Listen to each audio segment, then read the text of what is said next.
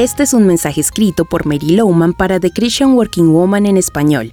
¿Alguna vez sufriste un ataque en tu trabajo por creer en Jesús? Tomás, amigo de Fran, acaba de pasar por esta dolorosa experiencia y va a recibir una nueva y grandiosa cuenta a nivel nacional, pero los jefes decidieron entregarla a un compañero menos calificado debido a que los principios cristianos de Tomás lo inhiben de las fiestas que aparentemente espera el cliente. Fran está molesta y discutió con Tomás porque él aceptó la decisión de los directivos sin protestar. Es viernes por la tarde. De regreso a casa, Fran ora a Dios.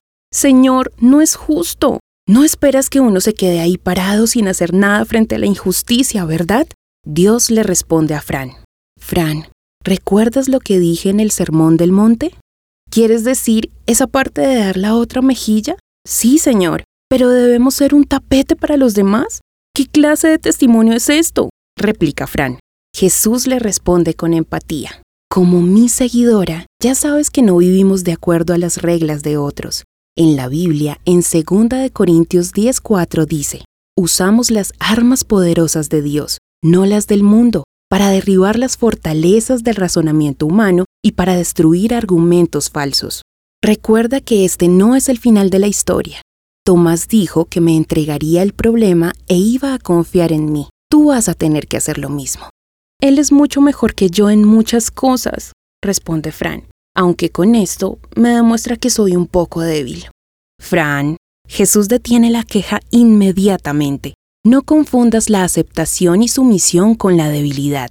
Entregar requiere de mayor carácter y fortaleza interior que pelear. Por la noche Fran y Tomás vuelven a hablar por teléfono y concluyen que solo Dios puede resolver la situación adecuadamente. Juntos oran sobre el tema, y Fran le dice a Dios que ella verdaderamente va a dejar en sus manos la decisión. Luego de orar, Fran le dice a Tomás, de verdad admiro tu habilidad para confiar en Dios, aun en medio de la decepción. He aprendido una lección observando cómo manejaste la situación.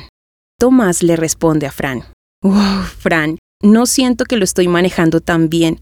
Todavía duele. Pero no quiero que las cosas empeoren, aunque ya estaba haciendo planes y quería hablar al respecto contigo, pero bueno, todo en el tiempo de Dios. Fran en su mente se pregunta, ¿de qué estará hablando?